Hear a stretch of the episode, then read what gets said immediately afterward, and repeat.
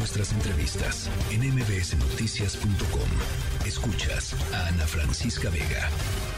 El Fondo Mundial para la Naturaleza y la Universidad de Anáhuac presentaron recientemente los resultados de este proyecto denominado Comunicación para el Cambio, con el cual se busca combatir el desperdicio de alimentos. Se trata de una iniciativa bastante interesante, una iniciativa pues que busca abatir este problema y es que en México se desperdicia la tercera parte de los alimentos. En la línea telefónica tenemos a Ana, Ana, Laura de la Torre, coordinadora de comunicación para el cambio. Ana Laura, ¿cómo estás? Buenas noches. Buenas noches, Oscar. Mucho gusto estar contigo y con tu audiencia. Ana Laura, pues platícanos de qué va esta iniciativa Comunicación para el Cambio.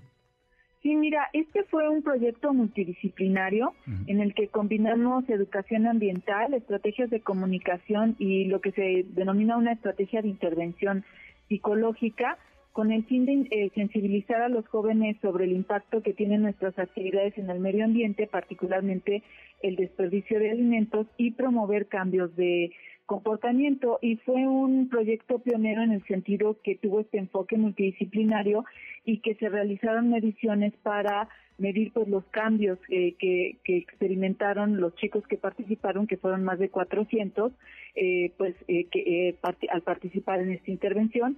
Y pues los resultados fueron bastante bastante positivos porque se mostró que sí hay una intención al cambio y de comportamiento para evitar el desperdicio de alimentos y pues que tienen ya una conciencia de que es posible realizar algo eh, para cambiar eh, esta problemática, porque como tú sabes, cuando eh, percibimos que los problemas son demasiado grandes, tendemos a pensar que no hay nada que podamos nosotros hacer como individualidades. Ok, en específico, ¿a qué nos referimos cuando hablamos de una intervención psicológica? Mira, es cuando se aplican técnicas de psicología eh, eh, eh, ambiental. Particularmente se les da a los chicos información sobre la problemática del desperdicio de alimentos, mm. es decir, el impacto que tiene sobre la biodiversidad, cómo contribuye a la generación de gases de efecto invernadero, cómo se da toda esta cuestión. pues que existe una paradoja porque mientras se desperdicia un tercio de alimentos eh, tenemos a millones de personas viviendo en situación de emergencia alimentaria y por otro lado millones de personas que tienen problemas de obesidad. Y a la vez les damos herramientas para cambiar de comportamiento y esto pues es identificando aquellos de, eh, factores de comportamiento que generan el desperdicio de alimentos como es la no planeación a la hora del momento de hacer las compras. Es decir, si tú vas al súper teniendo mucha hambre, vas a comprar más alimento del que realmente vas a consumir. O el almacenamiento, si tú eh, vas dejando cosas hasta atrás en tu refrigerador, es muy probable que se vayan a desperdiciar o que te pongas a preparar mucha más comida de la que te, vas, te vayas a comer o si te eh, queda algún a sobra de un platillo, este, pues lo, terminas tirando y no lo y no lo conviertas en un platillo nuevo y así, ¿no? Entonces, básicamente esas son las cosas que nosotros detectamos y también atendiendo a lo que son los mecanismos de acción, que es, por ejemplo, detectando eh, las normas sociales, es decir, haciéndoles pensar por qué el desperdicio de alimentos se ha naturalizado, o sea, por qué a nadie le conflictúa que estemos desperdiciando tanto alimento. Exacto, al final parece que, que no hemos hecho conciencia sobre el tamaño de este problema, ¿no? ¿Frente a qué estamos precisamente en este sentido? ¿De qué tamaño es el problema en nuestro país? Mira, es bastante grande. Eh, digamos que de en términos globales se considera que 34% de todos los alimentos que se producen para consumo humano terminan en la basura. Esto es un estudio que realizó hace unos años el Banco Mundial. Eh, recientes índices, nuevos estudios también están eh, informándonos que eh, per cápita en México se desperdician 94 eh, kilogramos al año y esta, esta cifra es superior al promedio mundial que es de 74 kilogramos per cápita por año.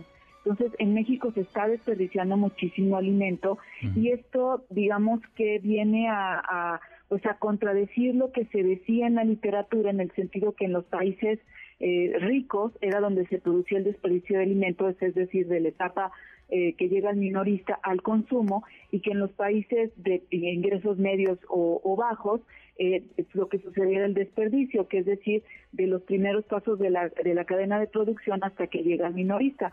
Lo que se ha descubierto es que ni los países eh, ricos son tan eficientes como dicen y están desperdiciando muchísimo alimento y que en los países de ingresos medios o bajos el consumidor está desperdiciando muchísimo alimento. Entonces esto, pues si lo, si lo sumas a lo que te comentaba de emergencia alimentaria y problemas de obesidad, realmente se convierte en un problema tremendo. Claro, claro. Ahora, tenemos ya los resultados de este estudio. La pregunta es, ¿qué sigue?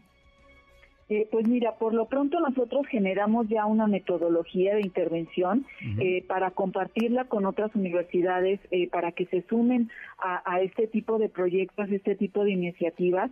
Eso está disponible en la página de WWF, que es www.org.mx. nosotros continuaremos con todos nuestros esfuerzos en educación en universidades, colaborando con diversos socios como la Universidad Anagua, para promover estos cambios de comportamiento entre los jóvenes y sobre todo haciéndoles eh, pues que se sensibilicen sobre esta problemática desde sus propios eh, ámbitos eh, profesionales o futuros ámbitos profesionales. Por ejemplo, en este caso hicimos la intervención entre chicos de la carrera de comunicación. Los chicos de la carrera de comunicación no reciben, pues digamos, entrenamiento en temas ambientales y las próximas generaciones es el reto más grande que van a enfrentar. Entonces, así queremos ir con distintas, eh, digamos, carreras, ya lo hemos hecho con gastronomía, con turismo, con hotelería, pero pues la idea es amplificar eh, estos, estos esfuerzos ya con base en eh, estos resultados que obtuvimos que son positivos. Ana Laura, ¿qué tan difícil va a ser generar un cambio en las conductas de las personas, precisamente tomando en cuenta la crisis ambiental que tenemos? Mira, es un, eh, es, es un tanto complicado, pero si se hacen estos esfuerzos es posible generar el cambio. Mira, te voy a, te voy a platicar una cosa que nos sucedió.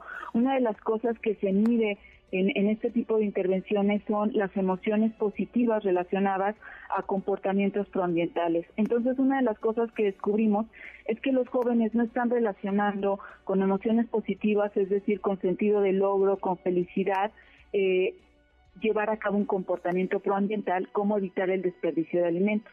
También descubrimos que no generan emociones negativas al hacer un comportamiento que digamos no es amigable como el medio ambiente, como es el, desperdicio de alimentos. Entonces, esto nos está hablando de que, digamos, en este sector de la población jóvenes de entre 18 y 25 años, universitarios, pues no está viendo esta relación entre comportamientos supraambientales y emociones positivas. Y las emociones positivas son esenciales para producir cambios de comportamiento. Al final de la intervención, estas emociones positivas se generaron. Entonces, una de las cosas que nosotros tenemos que trabajar, digamos, desde pues, las personas que están en universidades o educación, digamos, eh, básica y media, es promover, digamos, estas emociones positivas relacionadas a comportamientos proambientales, o sea, generar este sentido de logro, porque estamos dejando de tirar plásticos, porque estamos dejando de tirar eh, basura, porque nos movemos de manera más amigable con, con el medio ambiente, evidentemente enseñándoles que no es un problema que se debe individualizar, porque es una responsabilidad compartida la de todos los retos ambientales y evidentemente no todos tenemos la misma huella. Sin embargo, si no generamos toda esta conciencia, no podemos actuar como ciudadanos responsables y exigir el derecho a un medio ambiente sano, que finalmente es lo que pues también tenemos que buscar todos como ciudadanos de pues de México y del mundo. Claro. Claro, pues Ana Laura, felicidades por esta iniciativa. Me parece que es bastante, bastante importante generar este cambio y me parece que estamos todavía a tiempo. Ana Laura de la Torre, te agradezco mucho. Buena tarde. Buenas tardes, Oscar, y, este, y gracias por el espacio. Gracias a ti, Ana Laura. Muy buenas noches. Ana Laura de la Torre, coordinadora de comunicación para el cambio. Noticias.